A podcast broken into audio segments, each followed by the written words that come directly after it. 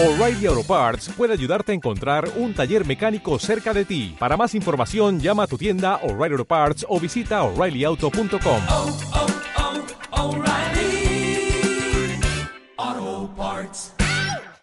Estar aquí es un privilegio, un honor, eh, poder conocerlos y muy agradecido con vuestro pastor Ambrosio por la oportunidad que me da de poder visitarles con el propósito de compartir con ustedes un libro.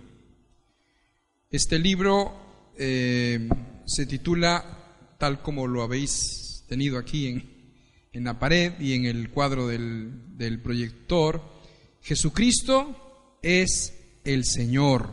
No soy yo el autor, pero el impacto del libro que causó en mi vida, en mi familia y en la comunidad donde nosotros estamos, eh, es lo que me motivó a traducirlo, a trasladarlo del español latinoamericano, argentino, al español de España. Lo hicimos con una filóloga de la Universidad de Valencia, experta en castellano. Ella lo tradujo al, bueno, tradujo, trasladó, me dijo, no hay mucho que cambiar realmente porque se entiende, porque se entiende, ¿verdad? Pero es mejor tenerlo al español de aquí de España. Yo soy ecuatoriano. Nací en el Ecuador hace muchos años atrás y como ya os lo contó Ambrosio, llevamos con mi familia 15 años. Fuimos enviados como la primera familia misionera de las asambleas de Dios del Ecuador y por eso les contaba esta mañana las anécdotas que los hermanos me cuentan. Todos que vinieron desde después del 97, 98, cuando empezó ya eh, la migración a tope, ¿no? 99, 2000, 2001, 2002, 2003, etcétera, ya vinieron los grupos migratorios y les contaba que eh, los hermanos decían que cuando trabajaban en aquella época, año 98, 99, 2000, los jefes les regalaban una pata de jamón ibérico pata negra. Y entonces nuestros eh, compatriotas decían, ¿y esto qué es? Carne cruda. Y me decían, y lo tirábamos a la basura, porque decíamos, qué asco, ¿cómo comen esto crudo? Otros querían hacer una sopa, otros querían freír el jamón, el jamón, y claro, el jamón, imagínense, es horrible. Es frito, ¿no? Pero eh, yo creo que estaban haciendo una blasfemia contra la gastronomía española al querer freír un jamón ibérico, pata negra, imagínense, ¿verdad? hoy día. Entonces, inclusive cuando nosotros llegamos, los dos o tres primeros años, los hermanos nos regalaban las patas de jamón que en las empresas, ahí los jefes les daban. Porque claro, a nosotros nos enganchamos enseguida al jamón, ¿no? Y claro, y decía, ¿y tú quieres un...? Sí, sí, sí, yo, yo lo voy a tirar. Eso. No, no lo tires, tráemelo para acá el jamón. Y bueno, situaciones, eh, el Señor nos enseñó a amar esta tierra, nos enseñó a amar España. Yo estoy convencido 100% que el movimiento migratorio no es coincidencia, que Dios tiene todo planificado, todo en orden y que el Señor nos trajo para bendecir Europa. No solo España, sino Europa entera. Un continente que hoy por hoy necesita de la gracia de Dios, necesita de la misericordia de Dios, se ha secularizado tanto, se ha materializado tanto Europa, que lo que hace 500 años, ahora se va a celebrar los 500 años de la reforma protestante, lo que fue hace 500 años la cuna de la evangelización, hoy prácticamente es la tumba de la misma. ¿no?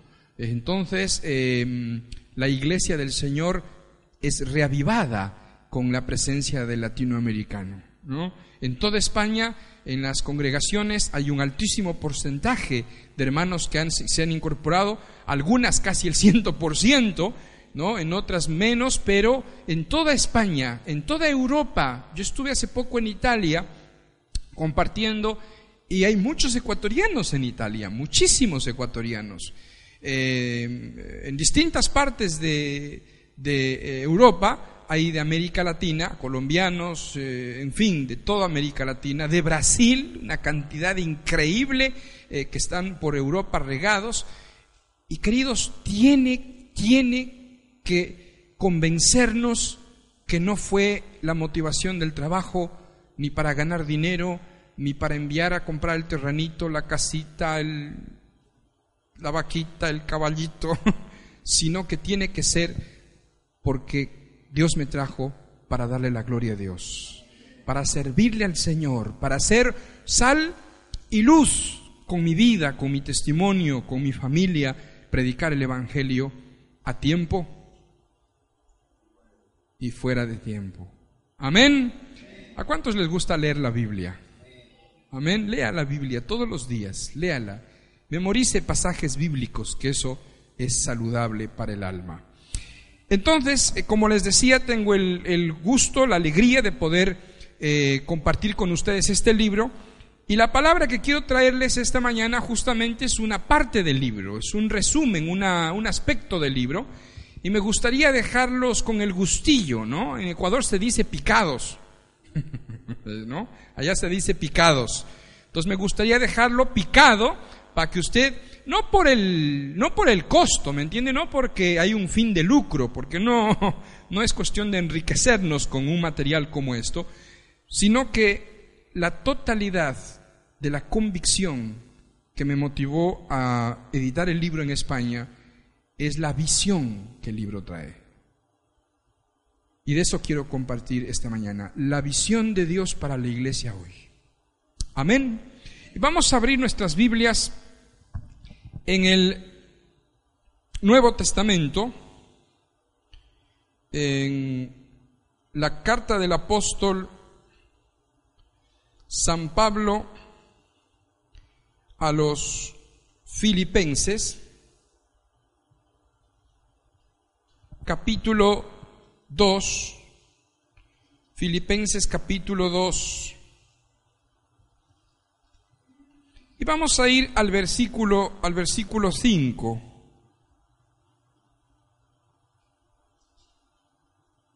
Filipenses 2 el que no encuentre en la Biblia es muy sencillo, está entre Génesis y Apocalipsis. Ahí está. Filipenses capítulo 2.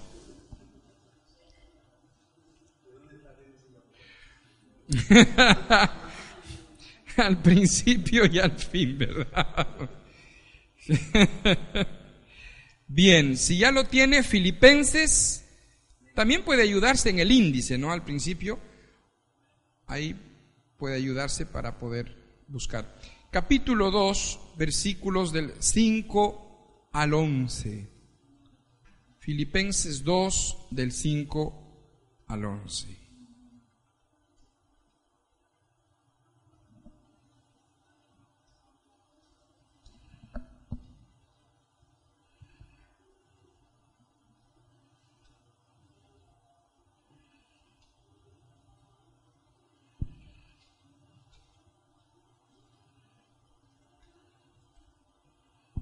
¿Lo tiene ya? Amén. Acompáñeme con la lectura, con su mirada, o si quiere leerlo en alta voz también. Dice la palabra de Dios, haya pues en vosotros este sentir que hubo en Cristo Jesús, el cual, siendo en forma de Dios, no estimó ser igual a Dios como algo a qué aferrarse, sino que se despojó a sí mismo tomando forma de qué? De siervo, hecho semejante a los hombres, y estando en la condición de hombre, se humilló a sí mismo haciéndose obediente hasta la muerte y muerte de cruz, por lo cual Dios lo exaltó hasta lo sumo y le dio un nombre que es sobre todo nombre, para que en el nombre de Jesucristo Toda rodilla se doble de los que están en el cielo, en la tierra y debajo de la tierra, y toda lengua confiese que Jesucristo es el Señor para gloria de Dios Padre. Oremos. Padre, es tu palabra la que se proclama, Señor. Es tu palabra la que llega a los corazones y solo tu Espíritu Santo puede germinar dar vida, Señor, a esta palabra. Padre amado, gracias por abrir nuestro entendimiento y gracias Señor por tener comprensión a tu mensaje en el nombre de Jesús. Amén.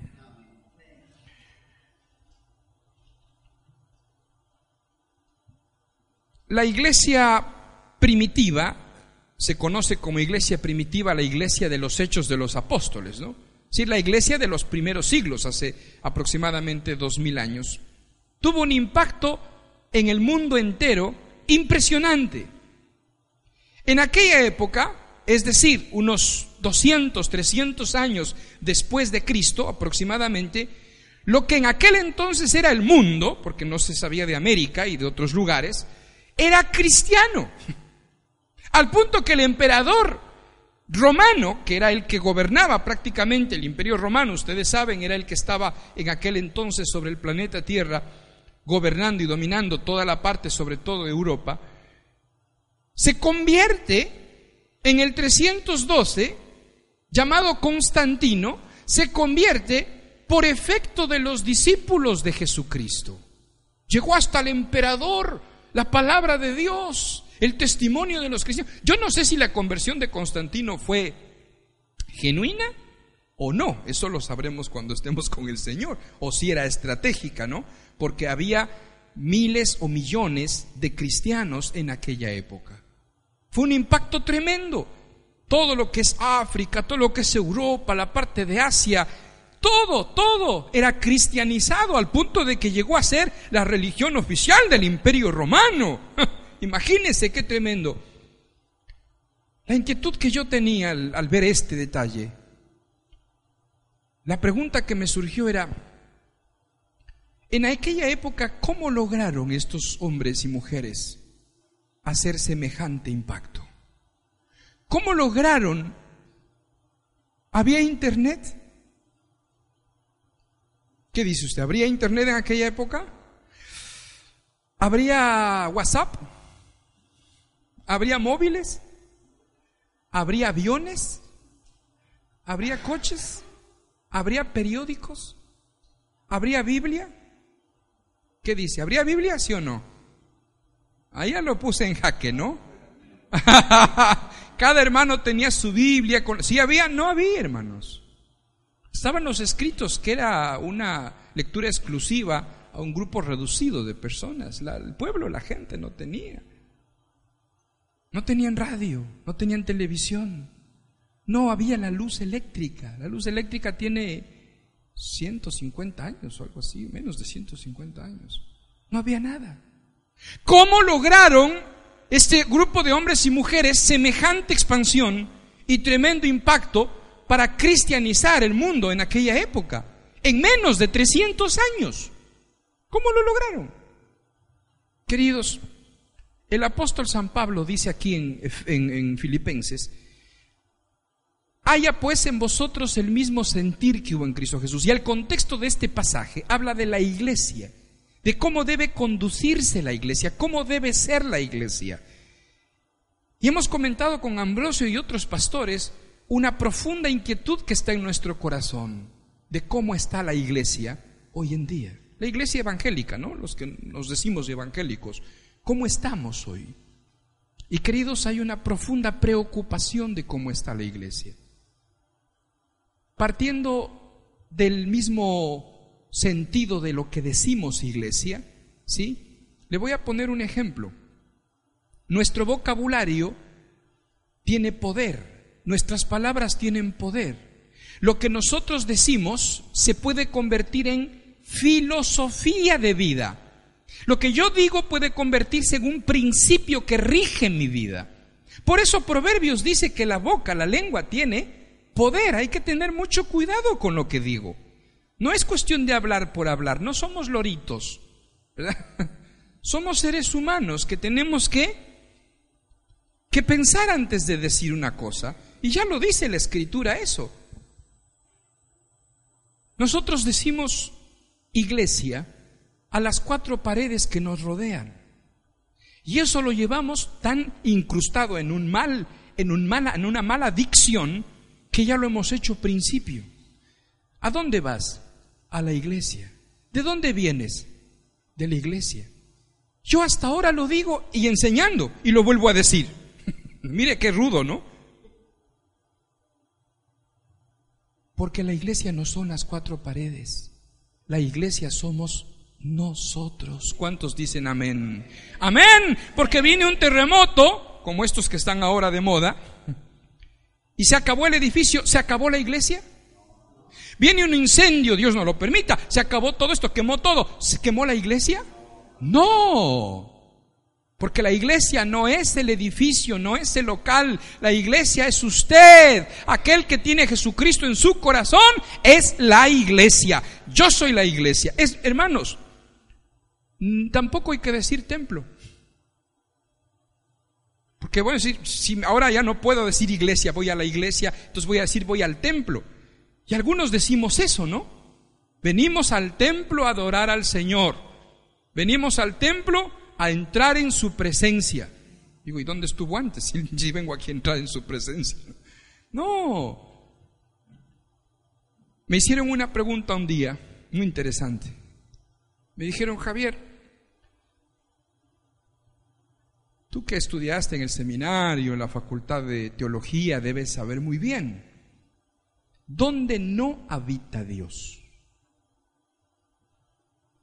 me quedé pensando. ¿Dónde no habita Dios? Y claro, se me cruzaron varias cosas por la mente, ¿no? Enseguida. Digo, en el infierno, ¿no? Porque Jesús descendió al infierno, ¿no? Cuando murió, Jesús fue al infierno, estuvo ahí. Y además, como Dios, puede ir si quiere, ¿no? Puede estar ahí. Mm, no mora con los pecadores. No, por el contrario, Dios los ama, los pecadores. Y, Jesús comía y bebía con los pecadores, ¿no?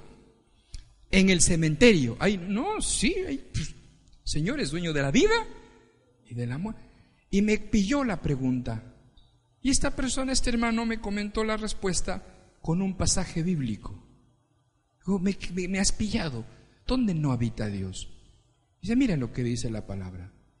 Y ahí dice, en Hechos, Dios no habita en templos hechos de manos de hombres. o sea, si usted cree que esto es un templo, pues no está el Señor. Tremendo, ¿verdad? Si usted cree que esto es la iglesia, pues no está el Señor. El apóstol San Pablo dice que nosotros, las personas, los individuos, somos templo de Dios. Amén. Dígale al que está a su lado, eres el templo del Señor tú. Amados, no, no, no es poca cosa, son principios fundamentales que tienen que desbaratarse aquí, aquí, porque eso nos ha hecho daño. Vamos a la iglesia, salimos de la iglesia, creemos que la presencia de Dios se queda aquí. Por eso muchas veces cuando termina la reunión, los esposos, las mujeres, los maridos suben al coche y empieza la discusión. ¿Por qué puedo discutir? Porque Dios se quedó aquí, en la iglesia, en el templo. Entonces Dios ya no está conmigo, entonces puedo gritar, puedo levantar la voz, puedo decirle, viejo narizón.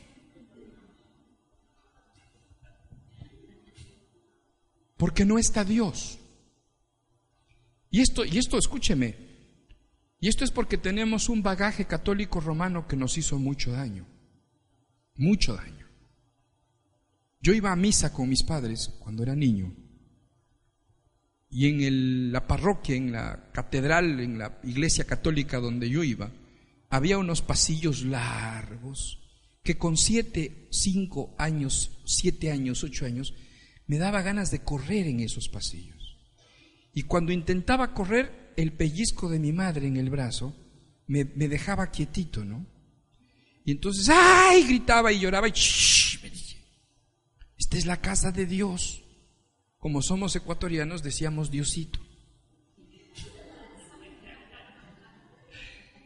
Esta es la casa de Diosito. Aquí no se habla, aquí no se grita. ¡Shh! Cállate. Ya vamos a terminar y te vas al jardín del frente y ahí puedes gritar lo que quieras. Hermanos, ¿era así o no era así? Los que fuimos católicos, ¿no? Y claro, de tanto meterme caña así, yo creía que yo no podía hablar en voz alta porque se podía enojar Dios, porque se podía ofender. Mis padres lo hacían con buena intención, Pero lamentablemente la semántica de las palabras tienen poder. Cuando terminaba la misa, que era lo que más esperaba yo durante los 30 o 40 eternos minutos que dura una misa, era salir y ver el jardín al frente y poder correr y gritar. ¡Ay! Me, eh, me extasiaba gritando y corriendo porque ya no estaba Dios ahí. Dios se quedó encerrado en el templo. Hermanos, tenemos que renovar algunas cosas sobre la visión de la iglesia. La iglesia no es un edificio. La iglesia no es una construcción, no es un templo. La iglesia somos personas. Diga conmigo, la iglesia somos personas. Otra vez. Y personas que debemos tener, tener una actitud y un sentir. En Filipenses 2.5 dice, haya pues en vosotros el mismo sentir que hubo en Cristo Jesús, no cualquier sentir, no cualquier criterio, no cualquier razonamiento, no cualquier pensamiento, es que yo creo, es que yo pienso, es que yo siento. Una de las malas imágenes que hoy en día como evangélicos damos es la exagerada o exacerbada división que tenemos. ¿Por qué no siento lo mismo? Porque yo pienso diferente, porque no estoy de acuerdo. Querido, no dice San Pablo, ten tu sentir. No dice eso. Dice que en todos haya el mismo sentir que hubo en quién? En Cristo Jesús. Queridos, la palabra de Dios nos lleva a un fundamento de fe, a una base de fe, a lo que yo debo creer, no porque otro me dice, no porque otro me explica, otro siente, otro piensa, sino porque la palabra de Dios para mí es autoridad total. Esta palabra me dice que en Cristo Jesús hubo un sentir. Anda, hermano, ahora vamos a ver cuál es el sentir que hubo en Cristo Jesús que siendo Dios, no se aferró ser igual a Dios, sino que se despojó a sí mismo. Yo hago una pregunta en este momento. En la mañana levantaron la mano, espero que no sean tan rápidos ahora esta tarde. De los que estamos aquí, ¿cuántos quisieran ser perro? ¿Qué? Sí, sí, sí, ¿cuántos quisieran volverse perro? Por eso el hermano en la mañana dijo, a lo mejor quiero ser un French Poodle, ¿verdad? o un pastor alemán que está bonito, más delgadico, ¿no? Bueno, como bien dice Ambrosio, quizá la imagen de un perro ahora es bonita, ahora es no como hace 20, 30 o 40 años atrás. Pero quizá entonces puedo mejorar un poco la pregunta. ¿Cuántos quisieran ser pulga?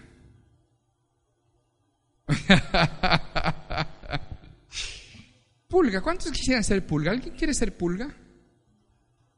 Bueno, por favor, creo que, no sé, hasta podría llegar a ofender una pregunta así, ¿no?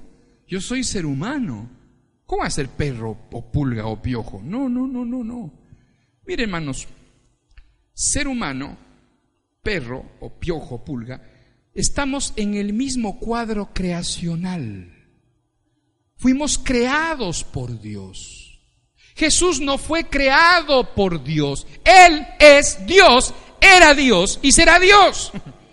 Juan 1.1 dice, en el principio era el verbo, se refiere a Jesús. El verbo era con Dios y el verbo era Dios. Amados, Jesucristo es Dios. Nosotros no podemos explicar cómo es esto de la deidad porque no tenemos idea de eso, porque por más que intentemos entender las cosas del Espíritu, tenemos el límite y la limitación de la humanidad en nuestra espalda.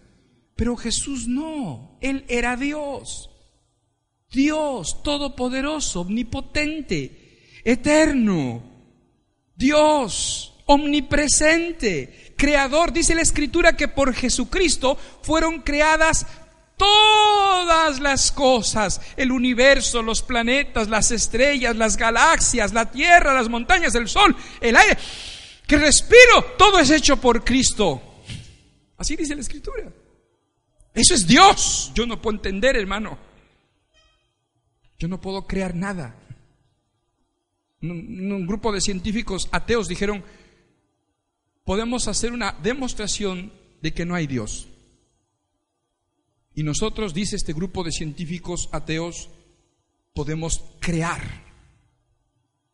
Y entonces los creyentes o los que representaban a los cristianos en este panel, en este, en este foro, en una universidad en los Estados Unidos, dijeron, está bien, creemos que los, la ciencia ha avanzado como para crear. Entonces los científicos ateos desafiaron a que ellos podrían crear vida, por ejemplo. ¿no? Pero no, no, no, Dios somos nosotros, nosotros somos Dios y podemos crear. Pero la propuesta de los cristianos fue bastante inteligente, ¿no?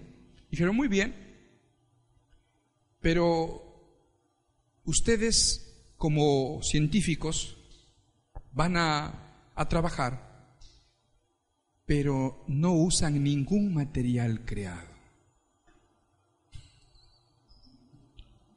Si creen que ustedes pueden crear vida, háganlo como lo hizo Dios, de la nada.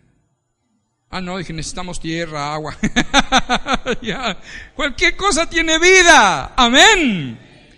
Dios es Dios. Y la palabra dice que se despojó. Despojarse quiere decir no aferrarse a una identidad dejar algo, apartarse de algo para tomar otra identidad. Y Jesús siendo Dios, yo no puedo explicarle cómo es Dios, porque no soy Dios, pero para mí es algo sobrenatural, lo mejor, lo excelente, lo más exquisito que pueda imaginarse nuestra mente y aún más allá de eso es Dios. Todo eso lo dejó. Y a mí me impresiona algo, que es por donde debe empezar el sentir que debemos tener nosotros dice que se despojó de la deidad para hacerse siervo. No solamente Dios se hizo hombre, sino que fue más abajo todavía que se hizo siervo. Y va más abajo todavía que se hizo obediente hasta el punto de morir con muerte de cruz. Fíjese cómo Jesucristo, siendo Dios, no escatimó ser igual a Dios, sino que bajó los peldaños, bajó los niveles hasta hacerse lo último de los seres humanos. Porque en aquella época, en la época de Jesús, el siervo, el esclavo, era lo último de los seres humanos. Por eso le hice la pregunta, ¿cuántos quieren ser perros? Y no, peulga menos, porque nosotros no queremos bajar. Nosotros queremos, ah, que me traten bien, que me reconozcan, que me adulen, que me aplaudan. Yo quiero ir más arriba, yo soy... Nadie quiere recibir órdenes, todos queremos mandar. Todos queremos ordenar, todos queremos llegar a ser gerentes, directores, presidentes. Nadie quiere servir. A todos nos gusta disponer. La sociedad nos ha enseñado a que queremos eh, el trono, que el anhelo más grande de un ser humano es llegar a lo más alto. ¿Y qué es lo más alto? Una persona de éxito, una persona que, que, tiene empleados, que tiene una persona que manda. El ser humano no tiene la conciencia de bajar, sino ahora mismo, por toda la influencia del pecado, de la maldad de este mundo, queremos subir, subir, subir, subir, que me, que me den el primer lugar. No queremos el lugar del que sirve, queremos el lugar del que manda. Mucho cacique y poco indio, decíamos. Todos queremos ser caciques. Y en nuestras propias familias se puede ver eso. Nadie quiere servir. Nadie. Usted mándele a un chico, dígale, a lavar los platos. No, no, no, no, ¿por qué a mí? Solo a mí, nunca. Mi hermano nunca lava. ¿Por qué se da esta situación? ¿Por qué, ¿Por qué el ser humano es así?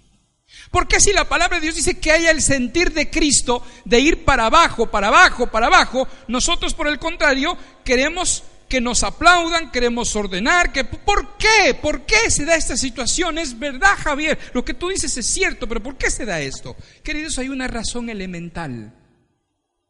Dios es rey y Dios es autoridad suprema, porque Él es creador, dueño y sustentador de todas las cosas. ¿Cuántos dicen amén? Él lo hizo todo. Con sus manos, Él sopló aliento de vida, le dio vida al hombre. Y le dispuso al ser humano y le dijo, fructificad, multiplicaos, llenad la tierra, sojuzgadla, ten hijos, llégate a tu mujer, serán una sola carne. Pon nombre a los animales, labra la tierra. Dios ejerció su papel de autoridad sobre lo creado porque Él es el dueño. Él tiene derecho a ordenar, Él tiene derecho a gobernar y Él es la autoridad máxima de todas las cosas. Y también le dio una orden al ser humano y le dijo, de este árbol, ¿cuál fue la orden? Dígalo más fuerte, ¿cuál fue la orden? De este árbol no comerás. ¿Qué hizo el ser humano? Comió. Lo mismo pasa hoy. Dios dice, no cometerás adulterio. ¿Qué hace el ser humano? Comete. Dios dice, no robarás. ¿Y qué hace el ser humano? Roba. Queridos, el orgullo, el egoísmo, la individualidad, el pecado es fruto de la rebeldía de un hombre. Eso dice el apóstol San Pablo en los Romanos. Por culpa de un hombre entró el pecado a todos, a todos, a todos. Nacemos con ese pecado. Usted ve a un niño de dos, tres años después de aprender a decir papá, mamá, lo primero que dice luego es no. Y mío. mío. Y no. Súbete ahí, no. Bájate de ahí, no. Ven para acá, no que lo. ¿Alguien ha oído a un niño de tres o cuatro años decir, bueno, mamita, con mucho gusto? Sí, papá, lo que usted diga. ¿Alguien conoce? para hacer un reportaje, filmar, pedir un autógrafo. No hay. Por eso somos orgullosos, por culpa de una herencia maldita que nos hizo nacer malditos, desobedientes, rebeldes, contumaces, respondones a los padres, fornicarios, adictos a la pornografía, al licor, a las drogas, a la mentira, a amar el dinero, etcétera, etcétera. Por eso Pablo habla a la iglesia, no está hablando al mundo. Esta palabra no es para el mundo, es para el cristiano. Hay en vosotros el mismo sentir que hubo en Cristo Jesús, que siendo Dios se despojó, no, le dio igual ser igual a Dios como Dios y se hizo siervo semejante a los hombres, se hizo esclavo. Queridos, a nosotros no nos gusta que nos manden. Ni en la casa, ni en el trabajo, ni en la calle, ni en la comunidad. No nos gusta que nos manden. Llega el marido del trabajo cansado. Querida, dice, hay algo de... Prepárate, pues manos tienes. ¿No? Yo también trabajo, ¿qué crees? Que no cansa ver novelas toda la tarde. Ah, es una broma, es una broma. O al revés, ¿no? O al revés también. Llega el marido y la mujer ha trabajado muchas veces trabajando en trabajos fuera de casa y trabajando en casa, que yo prefiero trabajar fuera de casa que en casa, porque el trabajo de casa es más duro que el trabajo de fuera de casa. Yo prefiero mil veces trabajar fuera de casa que en casa. Pero muchas mujeres trabajando fuera, aún trabajando dentro. Y el marido en el paro. Ya era hora de que llegues, le dije. Tengo hambre. sí, sí, está parado. No quieren servir. No hay humildad. Queremos mandar, queremos gobernar, no nos gusta que nos den orden. ¿Ha oído gente que dice, a mí nadie me manda? A mí nadie me da órdenes. A mí nadie me dice lo que yo tengo que hacer. Yo soy dueño de mi vida. Yo soy dueño de mí. Por eso trabajo, hermanito, hermanita. Para tener mi casa, mis cosas. Yo... Eso es orgullo. Amén. Es que para las victorias, la batalla, hermanos, el Señor te lleva a la victoria. Amén. El Señor te hace guerrero. Amén. El Señor te da la espada. Amén. El Señor te quiere siervo, humillado.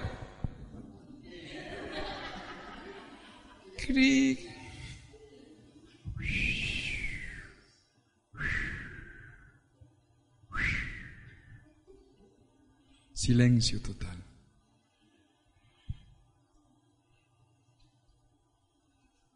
Ay, hermano, pero es que está dando donde duele. Está llegando.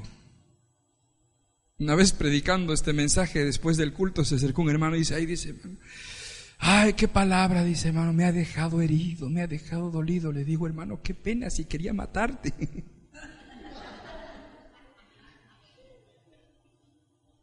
Porque la palabra de Dios es como espada de doble filo que penetra hasta partir el alma. Dios esta tarde quiere transformarte 100%. Dejar una palabra en tu corazón que no duermas, querido. Que te levantes a beber un vaso de agua a medianoche pensando en la necesidad de ser como Jesús. Amén. Humildes, humildes. Por eso Jesús tuvo la autoridad para enseñar lo que enseñó. Queridos, porque no tenía autoridad solo por ser Dios que la tenía, sino que la autoridad que tenía fue por haber sido obediente, por haberse humillado. El que se humilla será... Amén. No es como la lógica del mundo. La lógica del mundo te dice, busca el primer lugar, tú arriba, tú el que manda, tú ese es el éxito. No, la lógica de Dios es busca el último lugar, el que sirve, el, el ¿cómo se dice? El, el pinche. Es el que lava los platos, el último. En Ecuador decimos el pelapapas. ¿No? A nadie le gusta eso, hermano. Todos queremos hay en vosotros este sentir que hubo en Cristo Jesús, que no se aferró a ser igual a Dios, sino que se hizo hombre y se hizo siervo y se humilló. Y dice que fue obediente hasta qué punto. ¿Y cómo fue la muerte? Muerte de cruz. Jesús obedeció al Padre. Mire qué actitud de Cristo cuando estaba en el Getsemaní, ahí en el huerto, a punto de ser crucificado. Padre, pasa de mí esta copa, pero que no se haga mi voluntad, sino la tuya. Queridos, por eso Dios lo exaltó, por eso Dios lo subió hasta lo sumo. ¿Qué es lo sumo? Lo más alto, el tope, lo máximo. Y le dio un nombre que es sobre todo nombre, porque fue obediente hasta la muerte de cruz. Tiene autoridad Jesús para decir la palabra que Él nos dio. No sé si estás entendiendo, ¿sí? ¿No se está durmiendo? ¿Seguro? ¿No me está mirando así, pero durmiéndose por dentro? Porque hay, ¿eh? Eh, Yo llevo 25 años de pastor, 26, y he visto de todo, hermanos, en serio. Yo conocí una hermana que estaba así.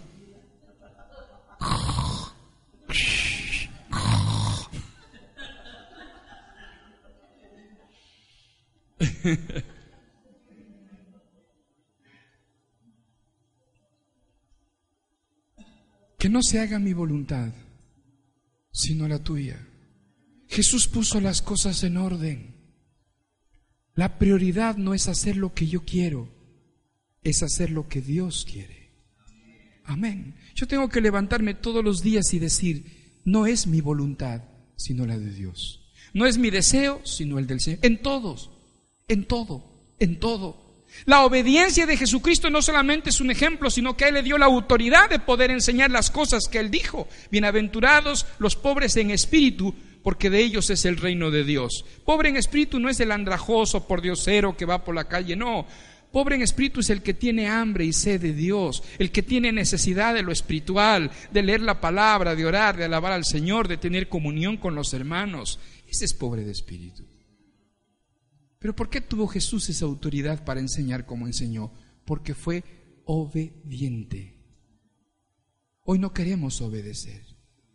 El jefe le dice, ¿puedes quedarte unas dos horas, una hora de esta semana? De... Yo no, ¿por qué? Y si no, vamos a los tribunales. Yo tengo contrato, yo tengo mis derechos. ¿Yo por qué tengo que hacer? No, querido. Es muy triste que hoy en día la iglesia evangélica no tenga el impacto que tenía la iglesia primitiva. Y la iglesia de los primeros discípulos tuvo un impacto, como le dije, porque tenían una profunda convicción de quién era Jesús. Ellos mimetizaron, se identificaron plenamente con la identidad de Cristo. Por eso lograron ese impacto, porque se hicieron siervos. César Vidal es un escritor español muy docto, muy bien informado, que en uno de sus libros cuenta que los cristianos del siglo I, II, en el Imperio Romano, por ejemplo, a los de la tercera edad que estaban tullidos, enfermos, los tiraban a las afueras del pueblo. Había unas zanjas donde ahí los echaban para que mueran. Los niños que tenían algún tipo de, malformación o nacían de alguna forma prematuros o algo así, los echaban en esta misma zanja. Los cristianos de aquella época los recogían y los cuidaban.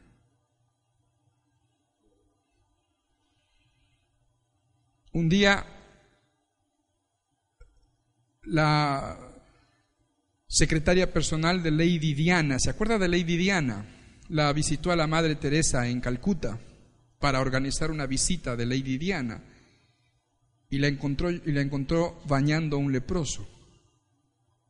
Y esta mujer inglesa le dice, ay madre, yo no haría eso ni por un millón de euros. Y la Madre Teresa le dijo, no, querida, yo tampoco lo haría por un millón de euros, porque esto no se hace por un millón de euros, se hace por amor. Obedientes, obedientes. Hija, arregla tu habitación. No esperamos los padres que nos digan su majestad a las órdenes en este. No, no, no, yo les he dicho a mis hijos, no quiero que me respondan así, aunque vayan rezongando, pero que lo hagan. Amén. ¿Sí o no, padres? Sí, aunque vayan rezongando, pero que lo hagan. Eso es obedecer. Mira, hay tres cosas que nosotros a veces nos confundimos. Hay tres cosas que no tienen sentimientos, que son decisión. El amor, el perdón y la obediencia. ¿Cómo que el amor no tiene sentimientos? No. ¿Cuántas parejas se casan enamorados? Todas. ¿Cuántas parejas se divorcian desenamorados? Todas. ya no te amo, ya no siento nada por ti, no me haces feliz. Se acabó el matrimonio. El amor no es sentimiento, el amor es decisión. Amén. Yo no puedo sentir amar a mi mujer, a mi marido, a mis hijos, a mis padres. No puedo. Tengo que decidir a mis hermanos de la comunidad. No puedo.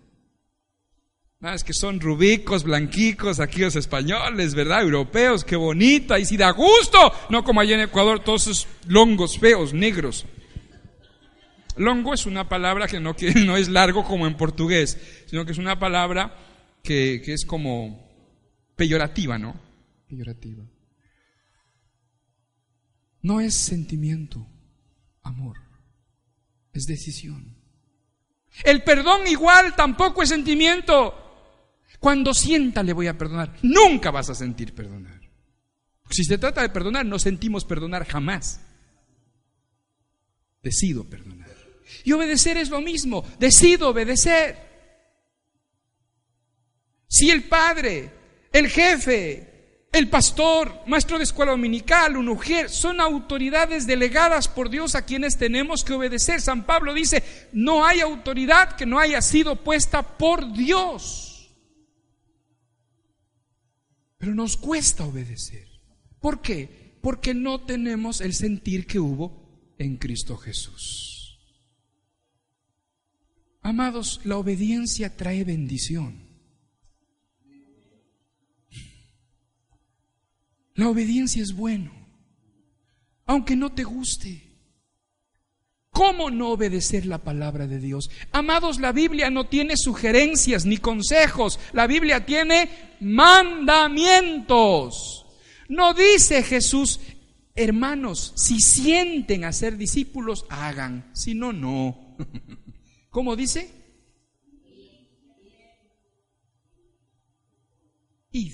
Es un imperativo. Jesús utilizó con sus discípulos muchos imperativos. Al que te peguen una mejilla, denúncialo. Llévalo a la cárcel. ¿Por qué me vino a pegar a... Yo tengo que llevarlo a la policía. ¿Qué, qué dice Jesús? Y al que te quita lo que es tuyo,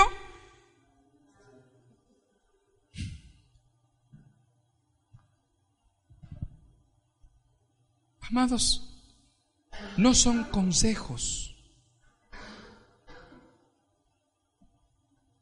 Cuando usted lea la palabra, no lo lea como sugerencia. Es una orden la que Dios le da. Dios. Maridos, amad a vuestras mujeres como Cristo amó a la iglesia y se entregó a sí mismo por ella. No es si la mujer es guapa. Si tu mujer es linda, porque claro, en el enamoramiento, la boda, la luna de miel, todas las mujeres y todos los maridos son guapos, lindos, hermosos, pero 30, 40 años después, y es diferente. Ya la mujer ha envejecido, el marido le ha crecido la barriga, se le ha caído el pelo, ¿no? Ya no es igual. No dice amada, respetad y honrad a vuestros maridos como el Señor, si es que va al gimnasio. No dice así. Amén. La palabra de Dios no son sugerencias. Para un hijo de Dios, la Biblia es la total autoridad de la voluntad de Dios. La palabra de Dios expresa la voluntad de Dios. Yo tengo que ser sabio y tengo que ser entendido. A esto Jesucristo le llama el hombre que edificó sobre roca. El que edificó sobre una roca, ¿quién fue? ¿Se acuerda? ¿Se ha leído? ¿Qué característica tiene el que edifica sobre una roca? Es aquel que oye la palabra y la hace. Dios le dice, oh, qué sabio, está edificando sobre. Pero el que oye y no la hace, ¿sobre qué edifica? Sobre arena. Y viene el viento y viene, y grande es su ruina. Amén. Obedientes como Jesús, obedientes hasta el punto de la cruz. El evangelista Lucas hace una descripción, yo creo que literal, de lo que fueron las palabras del Señor cuando dijo, el que quiera ser mi discípulo, tome su cruz y sígame cada día. ¿Qué es la cruz? ¿Qué significó para Jesús la cruz? Obediencia total. Obediencia hasta morir, queridos. Tomar la cruz es obedecer a Dios en forma total. Eso es tomar la cruz. Pero claro, aquí en la reunión todos somos lindos, qué bonito. Ay, qué palabra, hermano, qué lindo. Uy, cómo me gusta.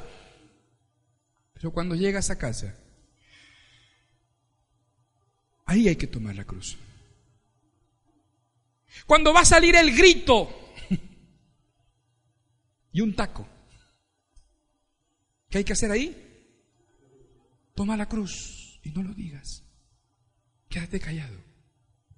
Cuando tu padre, tu madre molestos se enojaron, se pelearon entre ellos y claro, se pegaron contra el pobre adolescente que te mandan a hacer cosas Anda a lavar el patio, pero si ya la ve esta mañana. Otra vez, no importa. Pero al mediodía también la ve. Otra vez, no importa. Hay padres que mandan así, ¿no? Cuando se pelean entre ellos se pegan contra los hijos. ¿Qué tiene que hacer el chico cristiano? Tomar la cruz. Bueno, ya voy. Otra vez. Cuatro veces que ya friego el patio.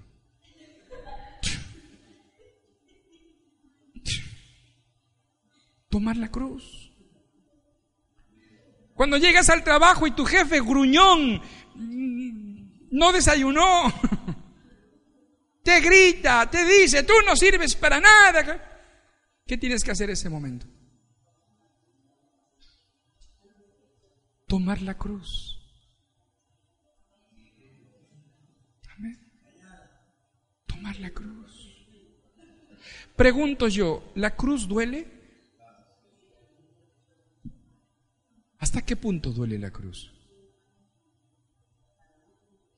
Cuando vas con el coche bien ahí ordenadito en tus reglas, en tu verdad, recién sacadito el carné. el semáforo ahí ya va, está en, ámbar, hay algunos 500 y vas frenando y vas parando. Y de pronto por ahí otro loco se te cruzó. ¿Qué tienes que hacer en ese momento? Tomar la cruz. Señor, bendícele a este hombre o mujer. Nada más. Pero si no tomas la cruz, ¿cómo hubiera sido la reacción? ¡Pe! Si bajar la venda, tonto, estúpido, ¿qué te pasa, animal? Y con el pescadito atrás, ¿no?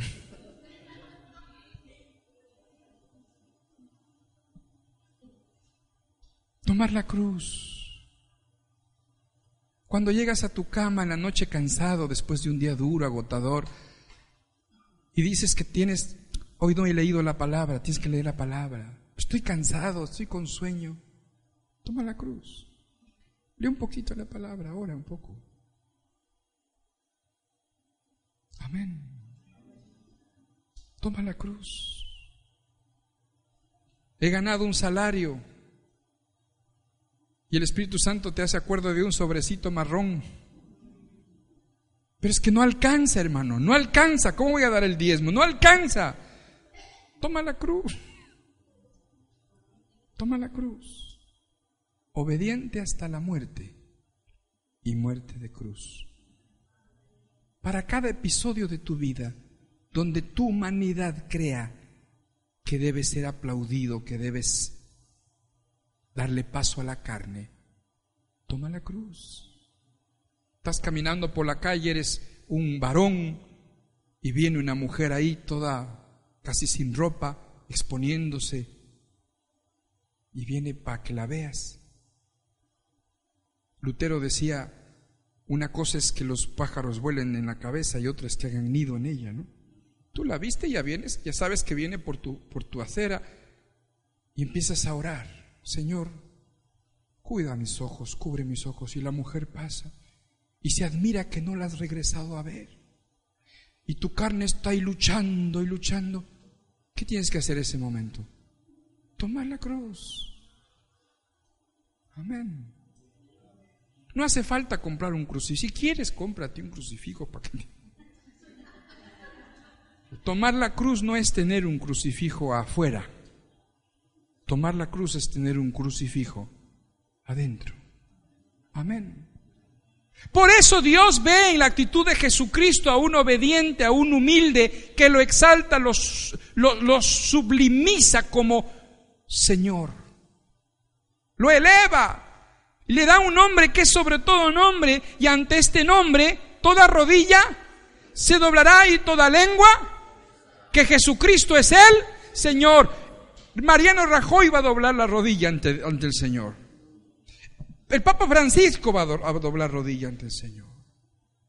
Yo no sé si Franco ya dobló o la doblará, pero lo va a hacer. Estoy seguro de eso, totalmente seguro. Tú y yo vamos a doblar las rodillas ante el Señor. Amén. Amados, por eso es importante pensar qué hablo, qué digo. El término Señor en el griego es la palabra Kyrios, diga conmigo, Kyrios. Así como se oye, Kyrios. El significado en castellano es amo, dueño, señor, rey, jefe, él manda, yo obedezco, yo soy su esclavo. Vamos a repetirlo. Kyrios quiere decir amo, dueño, rey, jefe, él manda, yo obedezco, yo soy su esclavo. Kyrios quiere decir amo, dueño, rey, jefe, señor, él manda, yo obedezco, yo soy su esclavo. Eso es Kyrios. Eso es Señor. En el castellano, lamentablemente, en nuestro idioma, la palabra Señor tiene una connotación que le quita fuerza porque se utiliza para eh, como calificativo, ¿no? Personal. Señor López, señor Pérez, señor Sánchez, señor Jesús. Pierde el sentido. En inglés no, mire, qué diferente es del inglés. Porque en inglés, para decir señor Pérez, señor Sánchez, señor López, tiene que decir mister. Mr. Pérez, Mr. Sánchez, pero no puede decir Mr. Jesus. No existe. Tiene que decir Lord Jesus. ¿Ve? Por lo menos el inglés lo diferencia porque el sentido de Kyrios, de Señor, es autoridad, es jefe, es rey, es gobierno. Él manda, ya no mando yo, ahora Él manda en todo. Eso es. Por eso San Pablo en Romanos 10, 8, 9 dice, si confesares con tu boca que Jesucristo es el Señor y creyeres en tu corazón que Dios lo levantó de los muertos, serás salvo. Amados hermanos, la visión del establecimiento de la iglesia evangélica hoy en día tiene un mal comienzo. Por eso estamos como estamos. Yo vengo de la generación donde hemos recibido a los misioneros del norte. Lindos hermanos, con un lindo corazón que dieron todo por, por, por, el Señor y fueron hasta Ecuador, Perú, Colombia, toda América Latina desde los Estados Unidos. Y nos llevaron la semilla. El problema es que nos la pusieron con todo y maceta. Y ellos nos mal enseñaron y de ahí se aprendió algo que no es correcto y no es bíblico. Y ellos nos enseñaron a predicar a Jesús solo como Salvador. Yo vengo de una generación donde el predicador decía, levante la mano aquel que quiera aceptar a Jesucristo como su único y suficiente Salvador personal, y las manos levantaban. Es más, cuando no levantaban las manos tenía que recurrir a ciertas estrategias. Hermano, levanta tu mano. ¿Cuántos quieren paz? ¿Cuántos quieren bienestar? ¿Cuántos quieren vida eterna? Hombre, con esas ofertas yo no me opongo, ¿verdad? Mire, yo una vez a un predicador que decía, en vista de que no levantaban las manos, Decía, no desprecies al Señor. Mira lo que dice la Escritura. He aquí estoy a la puerta y llamo. Jesús está fuera de tu corazón, golpeando tu corazón, temblando de frío, mojado, pobrecito a Jesús. Ábrele tu corazón. ¡Qué herejía! ¡Qué herejía! Y claro, si estoy oyendo eso, yo no quiero dejarlo a Jesús. Yo, yo levanto la mano para que Jesús se caliente, entre a mi corazón. Porque pobrecito ahí, pobrecito Jesús. No, Jesús no es pobrecito, Él es rey. Yo no lo recibo en mi corazón para que me salve a mí. Porque la identidad de la iglesia protestante hoy en día es individualidad. Totalmente antibíblico, que es comunitario.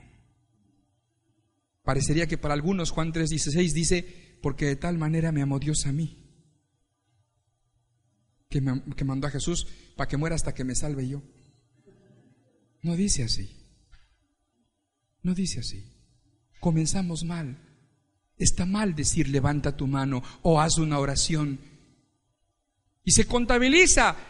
¡Qué bendición! 100 levantaron la mano, dos mil levantaron, 20 levantaron la mano. Ya creemos que eso es iglesia. ¿Dónde dice en la Biblia que levantes la mano para aceptar a Jesús como tu Salvador personal? ¿Dónde? Yo lo que leo en la palabra de Dios es que tengo que recibir a Jesucristo en mi corazón como rey, como gobernador, como jefe, como amo, como dueño, como Señor de mi vida. Amén.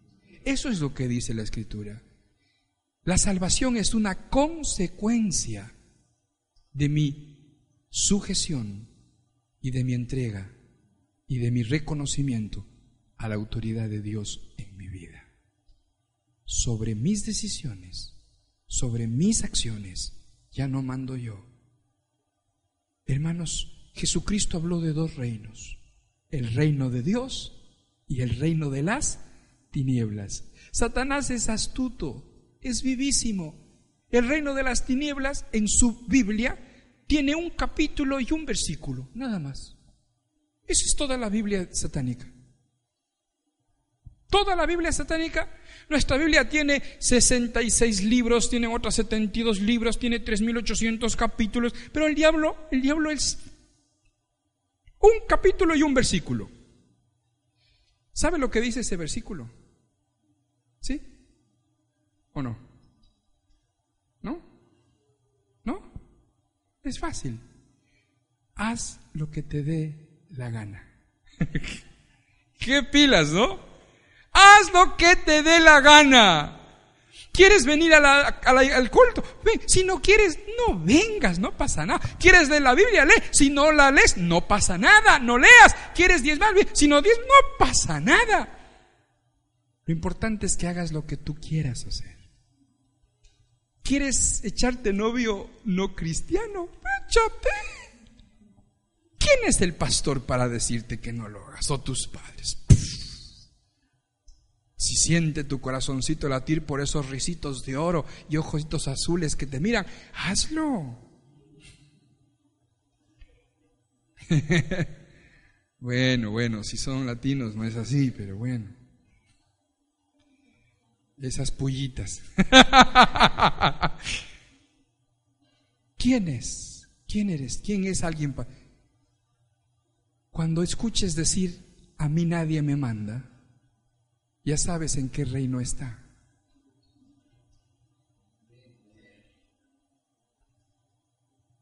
El reino de las tinieblas tiene una sola ley. Haz lo que te plazca. El reino de Dios, en cambio, dice, haz la voluntad de Dios. Amén. Y la voluntad de Dios es buena, agradable y perfecta. ¿Cuántos dicen amén? Queridos, Jesucristo es el Señor, el Kyrios, el amo, el dueño, el rey. Ya no obedezco yo, ya no hago mi voluntad. Jesucristo tiene que ser el Señor de mi voluntad. Ya no puedo moverme como yo quiero. Tengo que consultar a Dios, tengo que preguntar a Dios. Y si en su palabra tengo la respuesta para todo, para todo con quién me voy a casar, cuándo me voy a casar, dónde voy a trabajar, dónde debo viajar, dónde debo ir, qué, hago con el dinero, qué hago con... con... todo tengo la respuesta en la escritura porque ahora ya no hago lo que me da la gana, hago lo que el Señor dice. Amén. Jesucristo tiene que ser el Señor de mi familia. Cristo tiene que estar en el centro del hogar. Él es la autoridad, ya no man. Bueno, antes decían, ¿quién es la cabeza del hogar? ¿Ah? El esposo, el marido. No. Está mal. La cabeza del hogar es Cristo. Amén. Entonces los maridos nos sujetamos a Jesús primero. Las mujeres se sujetan a Jesús. Amén. Entonces se hace un matrimonio bajo la bendición de Dios. Los padres nos sujetamos a Cristo, los hijos se sujetan a Cristo, obedecen a Él. Jesús tiene que ser el Señor de mis bienes. Ya no puedes hacer lo que quieras con tus bienes. Ahora es Jesús el propietario de todo lo que tienes. Bueno, pues si no tengo nada, hermano. Un cochecito viejo ya no es tuyo. ¿De quién es? Un pisico que es del banco. Bueno, ni del banco, ¿de quién es? Señor. No somos propietarios de nada. No somos dueños de nada. Amén. Jesucristo tiene que ser el Señor de la iglesia. Tú cuando vienes aquí no vienes a un culto. Ay, me atraso al culto. Ay, me... No, no, no, no. Vienes a un cuerpo. El momento en que tú crees en Jesucristo, que Jesucristo es Señor, tú lo que eres tú, ya no vive más. Por medio del bautismo se produce un milagro de muerte y resurrección. Por lo tanto, tú ya no vives, ahora Cristo vive en ti. Pero esa vivencia, esa experiencia de vida de Cristo no es individual, no es en mi casa, no es ya me voy, ya vengo, si puedo, si quiero en el futuro. No, la iglesia no es institucional. La institucionalidad de la iglesia la ha matado a la fe. La iglesia es un cuerpo de una familia. La iglesia es un cuerpo vivo, no es una organización, es un organismo en donde yo soy parte de ese cuerpo. No porque me, me, gusta, no porque quiero. Ay, es que hermano, qué bonito aquí. Uh, con lo que nos costó poner el suelo, poner todo. Yo que no voy a venir tan lindo que nos quedó esto. No, esto no es la iglesia. La iglesia son las personas que están aquí y te debes a esas personas. Un cuerpo, una familia, una unidad. Amén. La tradición no nos ayuda. La posición de las sillas, el esquema que tenemos no nos ayuda.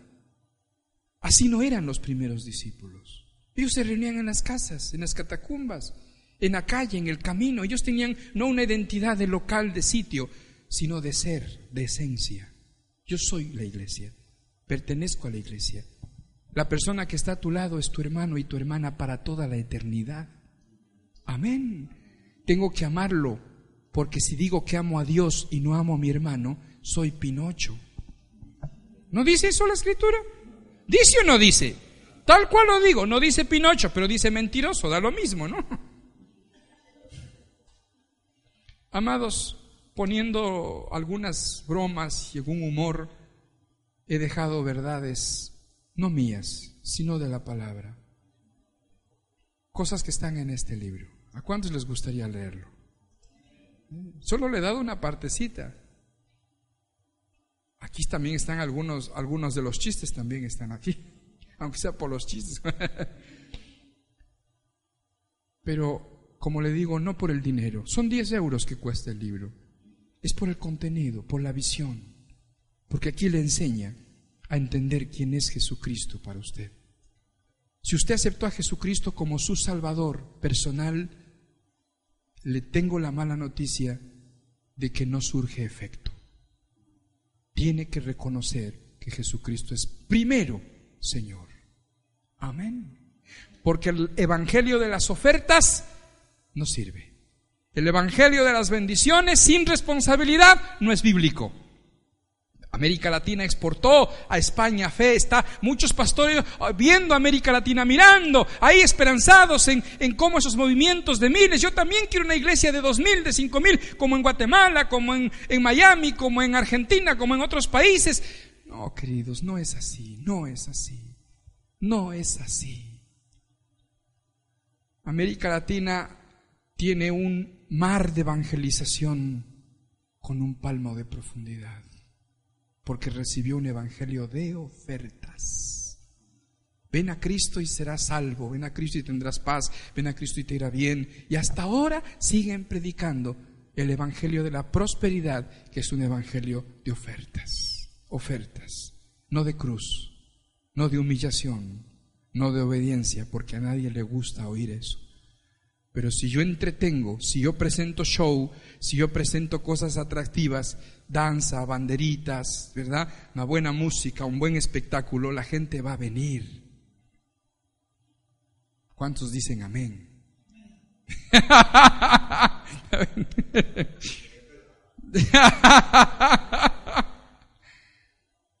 Pero no se trata de eso, queridos. La iglesia tiene que aprender al Cristo sufriente, al Cristo humillado, al Cristo obediente al Cristo de poder, sí, pero no para la riqueza. Al Cristo de victoria, sí, pero no para la fama. Al Cristo de, de, de, de prosperidad, sí, pero no para la riqueza, sino para el servicio, para el amor, para la humildad, para el perdón. Amén. Amén. Yo anhelo con toda mi alma que esta palabra le llegue al corazón y le haya dolido Espero que no se vaya herido, sino muerto. Eso es lo que San Pablo dice. Ya no vivo yo, mas Cristo vive en mí. Y si tú dices amén a lo que la palabra ha sido expresada esta noche, vas a volver diferente a tu casa. Porque no se trata de decir gloria a Dios, aplaudir, que está bien, que está lindo y debemos seguir haciéndolo.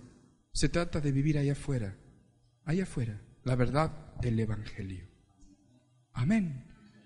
Para que vean en nosotros a Cristo y Dios sea glorificado. San Pedro del Pinatar tiene que recibir el reino de Dios. ¿Quién lo va a presentar? Ah, yo ya le he dicho al pastor que hagamos una campaña. No, no, no, no, no, no, no. A mí me duele ver cómo los ministerios, las organizaciones gastan millones en campañas. Está bien, no es pecado. Pero no es la forma.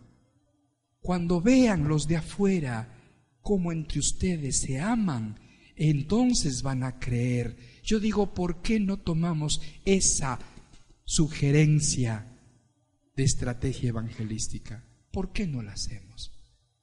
Porque es más fácil dar dinero para que se impriman folletos, se ponga una tarima, una linda orquesta, un lindo equipo, una linda banda, músicos de primer nivel, luces, humo. Ah, están evangelizando, qué lindo, que, Está, está bien, no está mal, pero no es la forma en como Dios lo dice. Jesús, Jesús, ¿fue evangélico? ¿Sí o no? ¿Sí o no? Jesús no fue protestante. ¿Jesús fue católico? Tampoco. ¿Jesús hubiera podido tener un templo de miles de personas? Sí, hubiera podido una gran catedral y ser un gran, sí, sí, con un equipo de alabanza impresionante, sí, hubiera, es Dios. Pero él prefirió hacer a un puñado de personas, discípulos, semejantes a él. Amado, tú y yo debemos tener un solo propósito en la vida, una sola meta, ser semejantes a Jesús haya en vosotros el mismo sentir, quiere decir ser igual a Jesús. ¿Cuál es tu meta? ¿Cuál es tu propósito? Volver al Ecuador, hermano. Volver a Bolivia, Colombia, ser rico. ¿Cuál es tu propósito? ¿Cuál es tu meta? Tiene que ser ser como Jesús. Dios tiene un propósito para la iglesia. Una gran familia de muchos hijos todos semejantes a Jesús. Amén. Qué lindo sería tener esa frase en las paredes, ¿no? El propósito de Dios es tener una gran familia de muchos hijos semejantes a Jesús. Recordarnos. Mi meta es ser como Jesús. Y para eso necesito tener el sentir que hubo en Él. De humildad, de obediencia y reconocer a que Jesucristo es Él, Señor, para gloria nos ponemos de pie. No salga corriendo para comprar el libro, por favor, despacio. Todo lo que usted ha escuchado está aquí, todo. A nuestros hermanos en nuestra comunidad les hemos pedido que, aparte del libro personal que uno debe tener, que sugiero que se lea este libro una vez por año, ¿Sí? Lo lees una vez, del año que viene, léelo otra vez, el año que viene, léelo otra vez, porque la Biblia hay que leerla todos los días, todos los días. Pero este tipo de revelación vale la pena recordarlo siempre. Y además les hemos pedido que lleven uno o dos, porque recuerde que nuestra misión es hacer discípulos. ¿Cuántos quieren en San Pedro de Pinatar una iglesia grande, fuerte, estable? Yo sí, el Señor quiere, Dios quiere. Pero eso no lo hacen los pastores. El pastor no va a, hacer eso, porque es imposible, no habría tiempo, no habría fuerza física. Yo tengo que ser oveja que pare ovejas. Y el pastor tiene que parir pastores. Tiene que formar obreros. Y la oveja tiene que parir ovejas. Y así vamos, ¿verdad? Hasta que Dios levante hombres y mujeres y sea una iglesia realmente que impacte como la del primer siglo. Padre, gracias Señor por esta noche, gracias por mis hermanos y hermanas que con sencillez, humildad de corazón han recibido esta palabra. Señor, gracias Padre porque esta semilla, Señor, cae en buena tierra, en el nombre de Jesús, en tierra fructífera, en tierra que da fruto al 30, al 60, al 100 por uno, Señor. Gracias, Padre. Gracias porque tu reino se establece en este lugar. Gracias por Ambrosio, Señor, por su familia, Padre, por los hermanos de la comunidad de Murcia que vienen para bendecir, para compartir. Señor, gracias, gracias, Padre, porque, Señor, tu iglesia sin denominación, sin nombre, sin institucionalización, se tiene que levantar como un cuerpo, como una familia, para demostrar con nuestras vidas que Jesucristo es el Señor.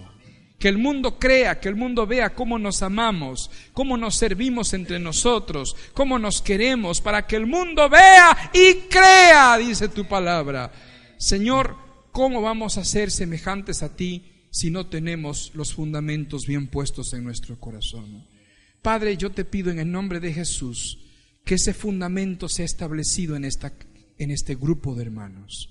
Señor, que tú des palabra, reveles palabra, una palabra, Señor, sólida, una palabra férrea, una palabra firme que establezca, Señor, las columnas que son baluarte de la verdad. En el nombre de Jesús.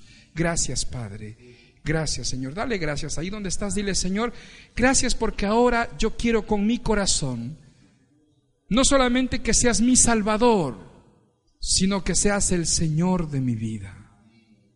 Aún hay muchas cosas que tienes que perdonarme y que tengo que quitar, de poner de mi vida, Señor. Orgullo, altivez, soberbia, individualidad, egoísmo, quítalos en el nombre de Jesús, para que mi corazón realmente tenga el primer lugar para ti, Señor, y tú gobiernes el trono de mi corazón. En el nombre de Jesús. Amén.